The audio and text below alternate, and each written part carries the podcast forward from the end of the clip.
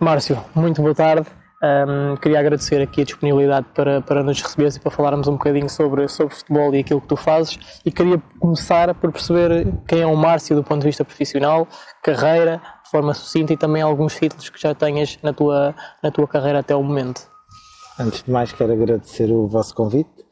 Um, o Márcio é um, é um jovem com 40 anos que que começou de baixo, fiz, eh, não, não fiz questão porque a vida assim o foi permitindo, mas fui fazendo a minha carreira desde os escalões mais baixos, passando pela formação também, eh, até chegar onde, onde cheguei, mas eh, hoje posso dizer que o facto de ter passado em todos os escalões do futebol português me ajudaram no meu, no meu crescimento uh, individualizar onde passei estaríamos aqui muito tempo porque porque realmente já foram já foram muitos muitos clubes e obviamente que títulos também já já ganhei muitos uh, obviamente que o que os que já ganhamos são sempre os que ficam lá atrás. Uh, apenas destacar este último campeonato brasileiro e a, e a Libertadores como como ponto máximo da, da carreira de ou da minha carreira neste caso. Do ponto de vista profissional quando tens tempo, sabemos que no futebol o tempo muitas vezes é um bocadinho difícil, mas o que é que fazes, hobbies que tenhas, tanto cá como, como por exemplo neste momento no Brasil onde estás? Um, eu, eu, quando tenho tempo livre gosto de, de, fazer coisas muito, muito básicas, entre aspas. Eu gosto de estar em casa porque a nossa vida basicamente é hotel, viagem, é, treino. Gosto bastante de estar em casa. Quando tenho hipótese, gosto de ir ao cinema, gosto de ver, de ver filmes, mas nos últimos tempos tenho-me dedicado um pouco a ler algumas, algumas um, coisas novas que têm aparecido na minha área. Então, uh, o meu hobby preferido neste momento é estar em casa, tranquilo, sossegado. Como é que é feito a gestão da escolha dos próximos passos enquanto equipa? Basicamente, isto é um pouco como, como, como todos os, todos os escalões, e, e seja profissional ou amador. Estamos ligados a uma equipa técnica, a um treinador.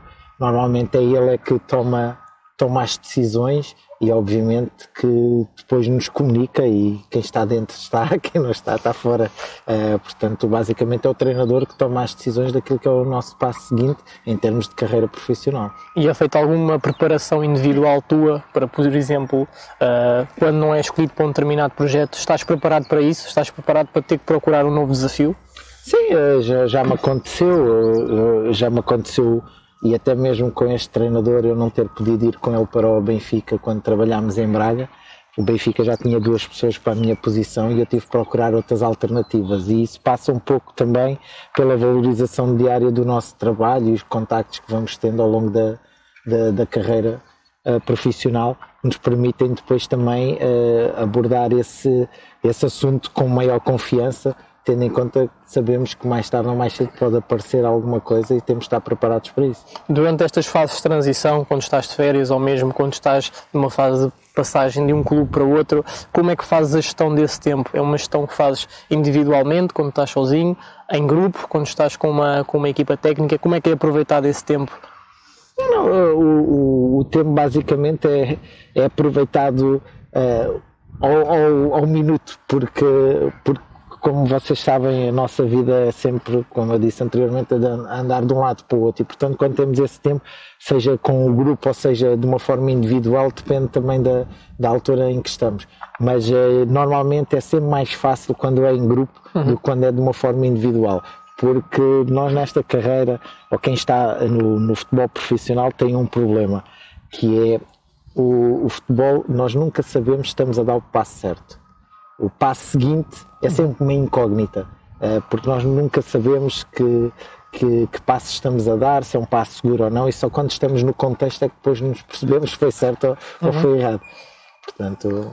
Qual é que é a relação que um preparador físico deve ter para com o resto da equipa técnica? alguma preocupação especial que tenhas? É mais um membro da equipa? Como é que fazes esta, este balanço? Não, não, não há o, a, a, função em si não tem nada de, de, especial. Eu acho que nós estamos numa posição em que dependemos mais daquilo que é o, o contexto do trabalho uh, do treinador e dos seus adjuntos e depois com isso gerir aquilo que são as expectativas e os conteúdos que temos para desenvolver o nosso trabalho. Portanto, a nossa relação tem que ser uma relação de, de observação também, bastante uhum. observação e análise, e depois também de alguma forma de contacto diário com os restantes elementos da equipa técnica, porque isto funciona, cada um tem a sua função, mas nós funcionamos com um objetivo e com o cérebro. Uhum. Existe o cérebro que é o treinador principal e depois existe os outros tentáculos, os outros membros que depois executam aquilo que o treinador pensa. Portanto, esta gestão acaba por ser em conjunto, mas acaba por ser de uma forma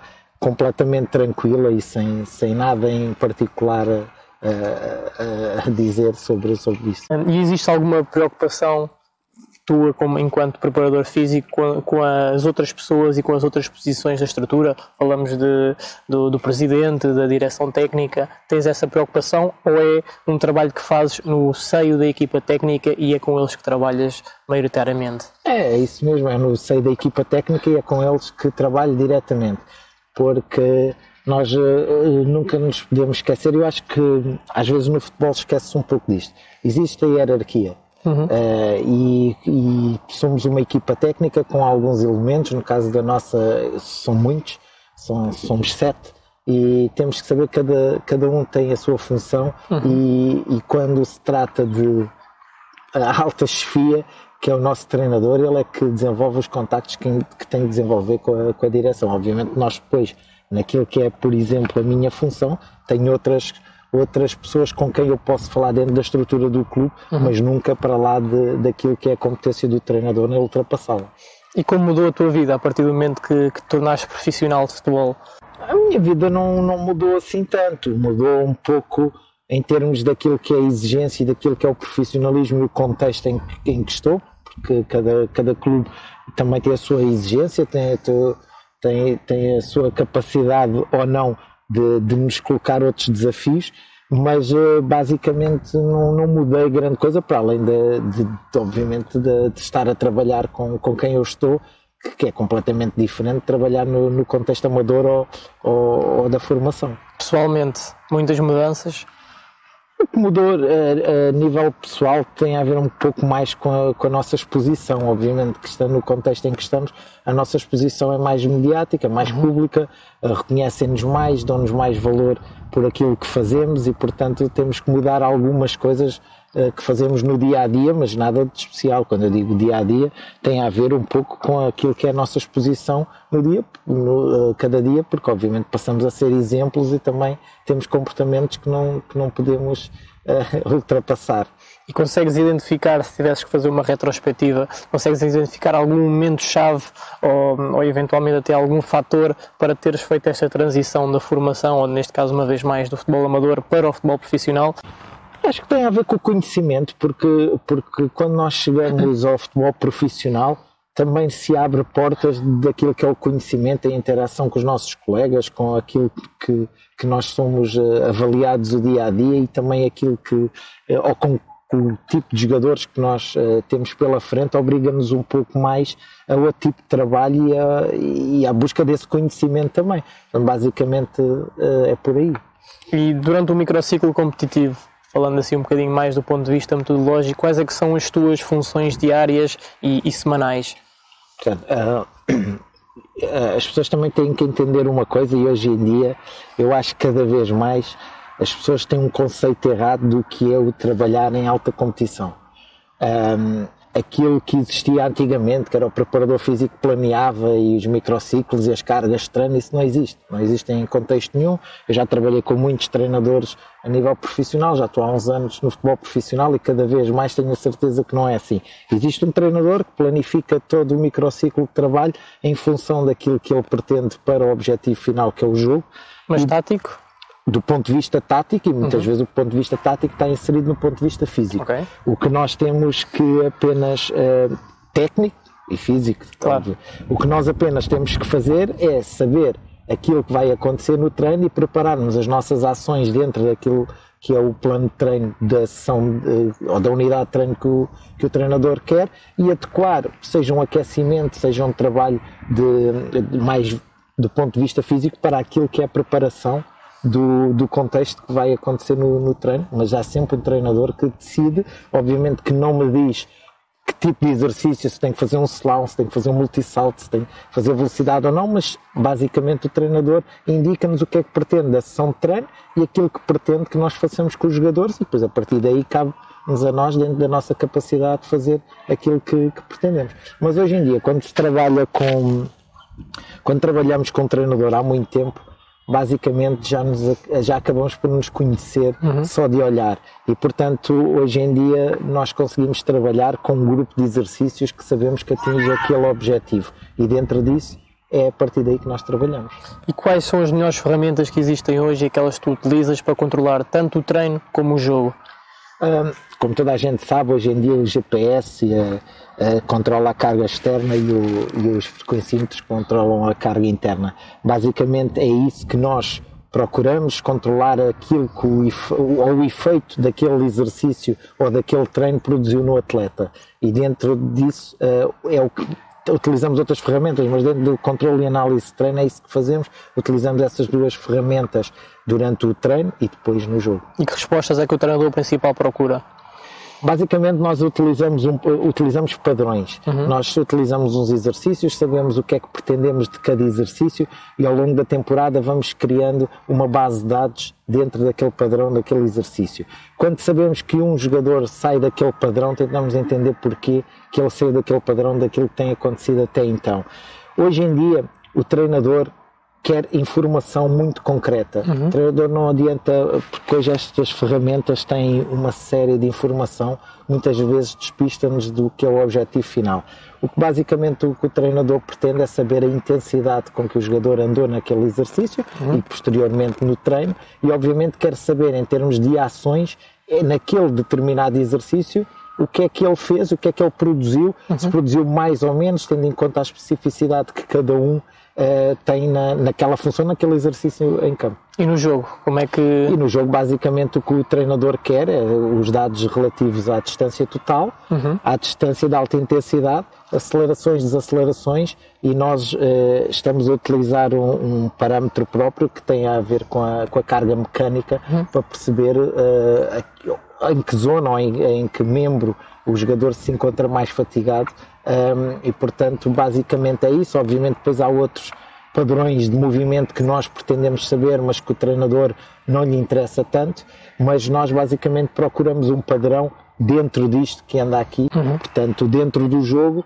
basicamente é isso aliado à questão tática e isto é outro pormenor que nós temos uh, temos muito interesse em saber é que aquele jogador naquela posição, o que é que ele produz e em que zonas do campo é okay. é que produz, se é uma ação ofensiva ou uma ação defensiva, se ele fez um sprint de 30 metros a, nossa, a X km por hora numa ação ofensiva ou numa ação defensiva, se procedeu um ataque organizado ou uma altura em que tem que defender. Portanto, esses dados todos são, são dados que o nosso treinador pretende saber. E fazem o controlo em jogo online, digamos assim, fazem, conseguem dar essa informação e passar essa informação ao treinador uh, no momento do jogo? Não, eh, nós não o fazemos por várias razões. Uh, do meu ponto de vista, uh, obviamente que isto é cada um pensa de, claro. da sua maneira e utiliza isso da forma que quiser.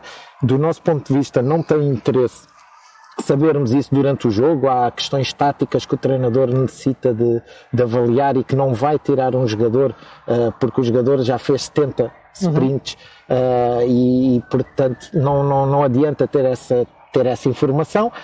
Nós avaliamos tudo isso depois e, e isso permite-nos ter dados posteriormente para analisarmos com o jogo. Uhum. Nós costumamos dizer que os simples dados ou só os dados não nos dizem nada do que é que aconteceu em campo. Uhum. E hum, que outras funções é que, é que tens enquanto, enquanto preparador físico durante o jogo? A minha função durante o jogo é estar no aquecimento uhum. de, de, da equipa e depois na observação e tentar, e tentar perceber de alguma forma uh, no, no, jogo quando sinto que algum jogador uh, tem uma ação que, que, provavelmente eu possa ter que ir a melhorar uhum. no, no, treino a seguir, porque muitas vezes no jogo nós conseguimos perceber que um jogador teve uma ação ou várias ações que se calhar precisa de melhorar. Uhum. Outra situação que, que, fazemos também é estar atento aos jogadores que estão em campo se sentem algum, alguma lesão ou uhum. alguma coisa que possa impedi-los de continuar no jogo e aí termos uma interação com o departamento médico ou com o treinador e avisá-lo para isso, porque durante o jogo, o jogo é tão intenso e do ponto de vista técnico-tático, cognitivo, é tão pesado, quer dizer, se vamos uh, uh, dizer ao treinador ainda, uh, chutar informação para ele uhum. que muitas das vezes não é tão relevante, para umas situações pode ser, mas aqui conta muito a palavra do, do, jogador. Não há treinador nenhum que vá tirar um jogador do campo por ele nós observarmos nos dados que ele tem já 70 sprints ou 80 sprints. Não é isso que vai que já percorreu 12 km. Nós percebemos facilmente que ele está fatigado, o jogador também sabe e pode passar essa informação. Mas isso para nós não é muito relevante no, no jogo em si. E que preocupação é que tens nesse momento de, de aquecimento dos jogadores? Tenho a preocupação exatamente de fazer com que eles estejam uh, concentrados para a tarefa que estão a desempenhar, neste momento, para, neste caso, para o aquecimento. Não é fácil, não? Não, uh, não é fácil porque, porque os jogadores, muitas das vezes, eh, eu há pouco tempo li um artigo que, que dizia que muitas das lesões que acontecem nos aquecimentos é falta de concentração dos jogadores. E eu acredito nisso Acredito porque eu já vi jogadores a lesionarem-se no aquecimento porque estavam a olhar para a bancada, uhum. porque estavam a brincar com o outro e de repente deu-se uma entorse. Uhum. Não quer dizer que não pudesse acontecer de outra maneira, mas uh, eles próprios uh, têm essa consciência que têm que estar focados para isso. E portanto eu também tento que, isso, que eles estejam focados no que estão a fazer, ver se eles necessitam de um alongamento a mais, de um a menos, se têm necessidade que eu, que eu, que eu segure, que eu puxe, que eu faça alguma coisa para os ajudar na, naquilo que é o essencial, porque no fundo o aquecimento é um preparativo para o jogo. E colocas aí alguma dimensão de motivação de quando, quando o atleta é chamado para entrar, por exemplo? Eu, eu acho, eu acho que, que não. Eh, nós quando, quando nós estamos, ou quando os jogadores jogam num determinado patamar, ou em grandes clubes, e mesmo que não joguem em grandes clubes, que joguem na primeira divisão, segunda divisão, com eu acho que os jogadores já têm que se sentir motivados quando vão uhum. entrar em campo. Obviamente que há sempre aquelas questões de se falar que o jogador queria ter jogado de início Sim. e não jogou, mas isso já são outras, outras questões. Aquilo que nós possamos dizer não vai alterar muito em nada. E o, sermos nós a dizer ou ser o treinador a dizer é sempre melhor a dizer. Incentivar, nós incentivamos sempre uhum. nos aquecimentos para que eles uh, aqueçam o melhor possível, que entrem com, com, com força. E que conselhos é que podes dar a malta que trabalha em contextos mais modestos, mas que também se preocupa com o controle do treino e eventualmente também com o controle do jogo? Um, eu, eu, eu, sempre trabalhei com, com avaliação e controle do treino, mesmo quando estava em escalões mais baixos. E não, e não era o facto de, ou não, nunca foi uh, um handicap de estar a trabalhar em clubes de menor dimensão que não podia fazer esse controle e análise de treino. Obviamente não tinha acesso, até porque quando eu comecei não havia os GPS, uhum. mas eu não tinha acesso a, a grandes ferramentas de trabalho, mas criava as minhas próprias ferramentas de trabalho e algumas baratas uh, soluções que nos dão, porque uh, o meu treinador costuma dizer uma coisa que, que é interessante, mais vale ter um dado do que não ter nenhum e portanto depois aí avaliarmos aquilo que queremos. E nesse, nesse contexto, acho que todos aqueles que trabalham em contextos menores, em clubes que não tenham tanta capacidade financeira, acho que devem procurar utilizar as ferramentas disponíveis. Hoje em dia há ferramentas online, hoje em dia há ferramentas com, com uma simples balança nós conseguimos medir uh, aquilo que foi a intensidade do treino produzida pelo, por cada jogador, pesar antes, pesar, pesar depois, a frequência cardíaca. Hoje em dia, um frequencímetro, eu costumo dizer em alguns algumas palestras que vou, um frequencímetro hoje em dia custa 10 euros. Uh, se é mais eficaz ou não, mas hoje em dia toda a gente tem acesso a um frequencímetro, portanto é uma coisa que hoje em dia nós podemos controlar o treino de uma forma mais eficaz, não tendo grandes recursos financeiros. E até onde é que vai a capacidade de prevenção de uma equipa técnica quando falamos em, acima de tudo, em lesões musculares e, de, e também de não traumáticas? Nós, nós temos uma, nós temos, nós, eh, a equipa técnica, temos uma grande, uh, temos uma grande cota parte naquilo uh, que é o plano de treino. Uhum. Somos nós que o idealizamos e também temos uma cota, cota parte de, de responsabilidade nos exercícios que escolhemos para aquele dia ou para aqueles jogadores. Uhum. Uh, mas obviamente que dentro disso depois há uma série de fatores que nós não conseguimos controlar e eu costumo dizer que nós no treino, alguns treinadores não têm bem esta noção, nós no treino controlamos duas coisas. Controlamos a sessão de treino e controlamos a carga de treino. Mas depois há aqui dois fatores muito importantes que nós não, eh, que não controlamos, que é a alimentação e o descanso. Portanto, por muito bom que seja o treino, se o jogador não descansar e não se alimentar bem, não há treino que vá resistir. E quanto a isso, o que nós tentamos fazer é criar todas as condições para prevenir, para que não aconteça a lesão.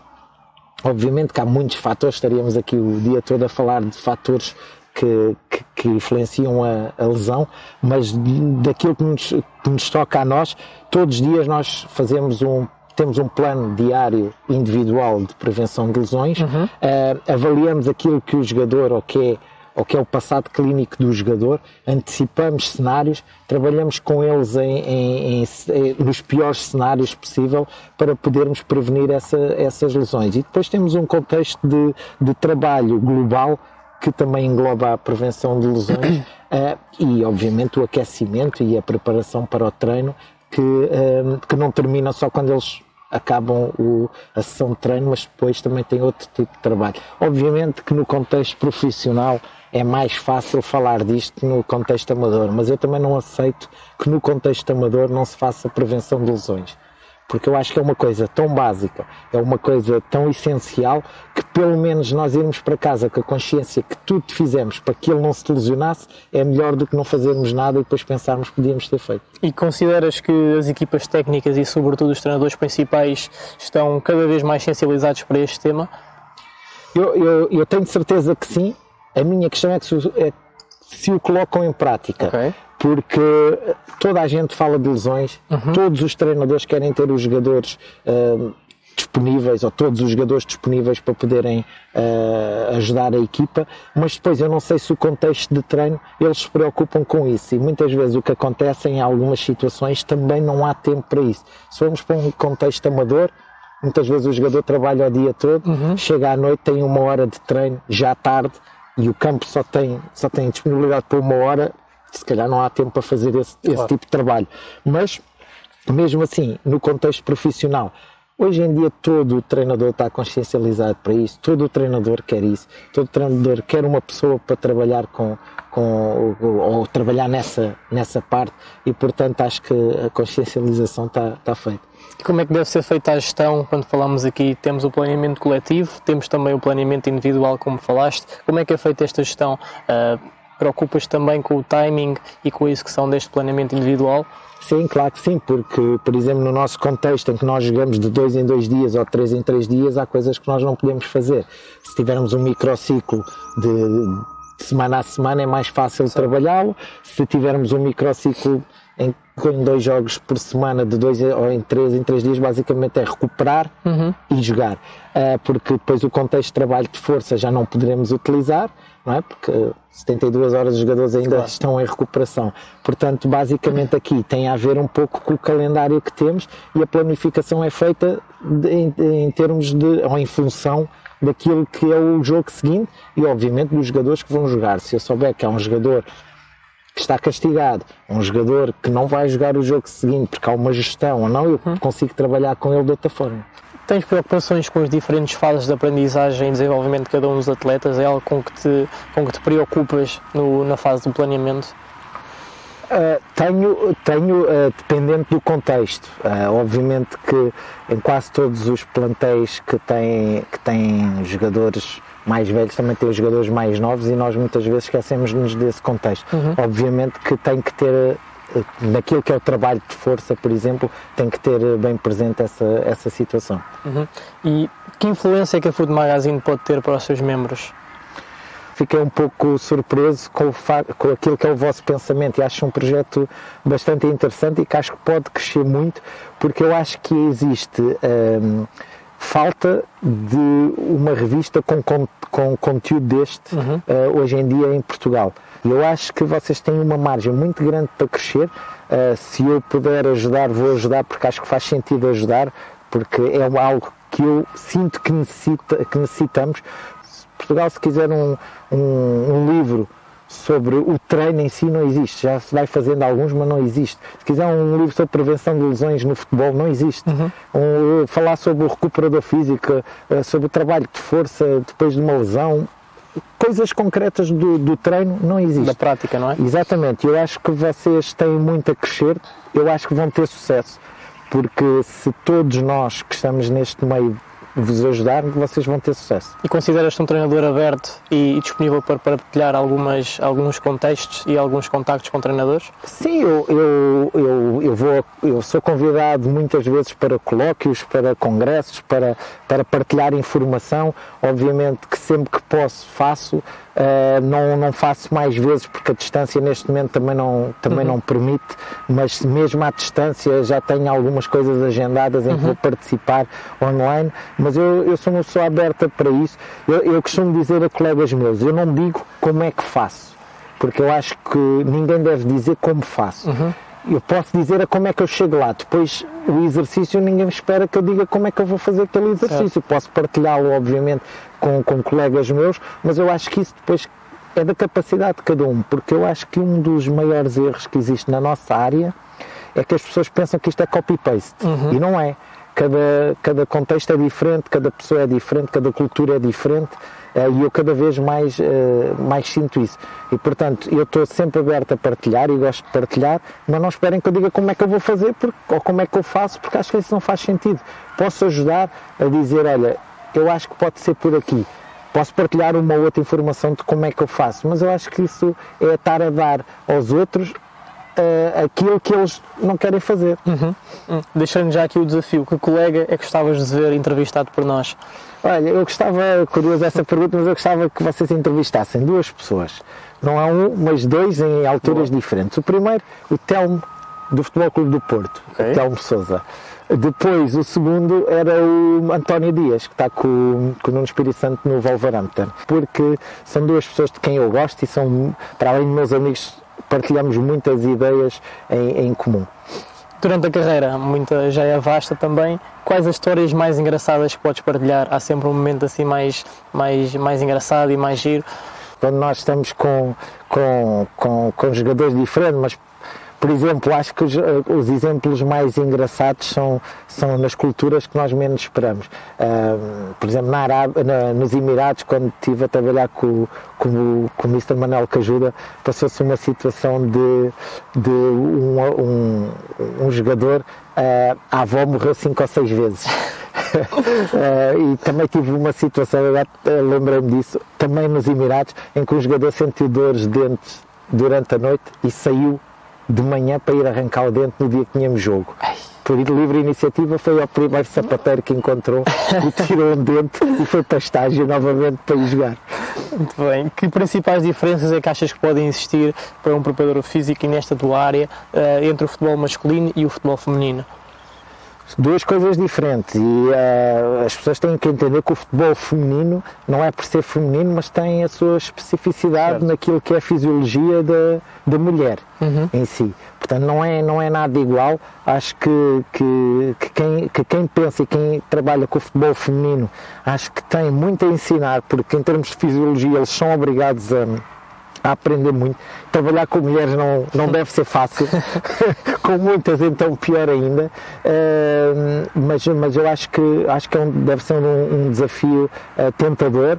Uh, já conheci pessoas na, nossa, na, minha, na minha função a trabalharem com mulheres e contam-me coisas muito interessantes naquilo que é o, o trabalho com a mulher e uh, tem a ver, vai desde o ponto do ciclo menstrual até a, a, a, ao ferro que têm que tomar uh, quando estão no, no, período, no período de, de, de, menstrual, a perda de ferro que também, uhum. que também tem, a adequação do treino tendo em conta o estado de humor que elas, que elas têm, que, que alteram muito nessa fase. Portanto, há uma série de coisas interessantes uh, para, para trabalhar com as mulheres e que é diferente, inclusive, é a prevenção de lesões. Que as lesões, as mulheres têm um alto índice de, de lesões de ligamento cruzado. Okay. E achas que está a crescer cada, cada vez mais o futebol feminino, Sim. especialmente em Portugal? Achas que pode ser daqui a, ou pode ser já uma, uma porta aberta para treinadores como o Márcio, como outros, para, para uma possível saída de trabalho? Sim, e, e, e isto, isto é a grande, a grande prova disso é que cada vez mais aparecem equipas profissionais uh, nessa, uh, do futebol feminino. E acho que o futuro, o futuro vai, vai trazer mais qualidade não só a nível de, de futebol, eh, pelas jogadoras que têm, já estão aí buscar jogadoras fora de, de Portugal uhum. com outra capacidade ehm, do ponto de vista físico também e, portanto, vão exigir cada vez mais profissionais com qualidade para, para dotá-las de, de melhores condições para aquilo que é o futebol que está a evoluir. Márcio, onde te vês daqui a 5 anos? Boa pergunta, não, não sei não sei, uh, e, muito provavelmente daqui a 5 anos o meu projeto uh, profissional pode passar pelo futebol, mas uh, provavelmente noutras, não noutras funções, mas, mas com outros projetos. há coisas que eu gostaria de, de, fazer ou que gostaria de fazer simultaneamente no, estando no futebol, mas não sei se daqui a 5 anos eu estarei no futebol uh, neste nível. Uh, eu, eu, eu, quando comecei, disse que acabava a carreira aos 35 anos. Já vou com 40 e cada vez mais eu penso que, que não vou estar no futebol muito mais anos, porque depois uh, o futebol dá-nos muita coisa, mas também nos tira alguma. Última mensagem para os treinadores que, assim como nós, têm esta aspiração de chegar a profissional e que, e que é que podes dizer, o que é que podes partilhar? Acreditem. Eu acho que muita gente me faz essa pergunta e tal como eu, que foi acreditar, eu acho que é nunca duvidar das suas capacidades, ser humilde e leal, uhum. porque uhum. no futebol uh, é muito fácil querermos passar uh, queremos passar a hierarquia e querermos, uh, como eu costumo dizer, galgar etapas e não galguem etapas, vão etapa a etapa, errem, uhum. que isso é muito fundamental, é fundamental errar, ou seja, não queiram começar por cima, comecem por baixo, porque eu hoje uh, sei o que sei, hoje estou onde estou porque também errei. Mas tive margem para errar, tive espaço para errar. Se não tivesse errado, se calhar ia errar em alturas que não deveria ter errado. Porquê este local? Uh, Onde é que estamos primeiro? Estamos no estádio, no estádio uh, do União Futebol Clube de Almarim, que é o estádio da minha terra. Uh, eu, curiosamente, joguei aqui em miúdo, não, não, não, fiz muita carreira aqui, mas eu quis fazer aqui por ser o. Uh, primeiro por termos o contexto de futebol, uhum. acho que seria engraçado, mas segundo por estarmos na minha terra, que é Almeirim, que vocês não conhecem, mas é a melhor terra do mundo. é boa, é boa. mas até agora espetacular. Que outro local, onde é que poderíamos estar? Um local representativo para ti e que, e que gostasses de partilhar com as pessoas? Uh, daqui só se estivéssemos em Lima ganhamos a, a, Libertadores. é um bom sítio também. Márcio, olha, muito obrigado e obrigado. esperamos que continues a, a ter sucesso e a cumprir os teus objetivos. Obrigado. Felicidades.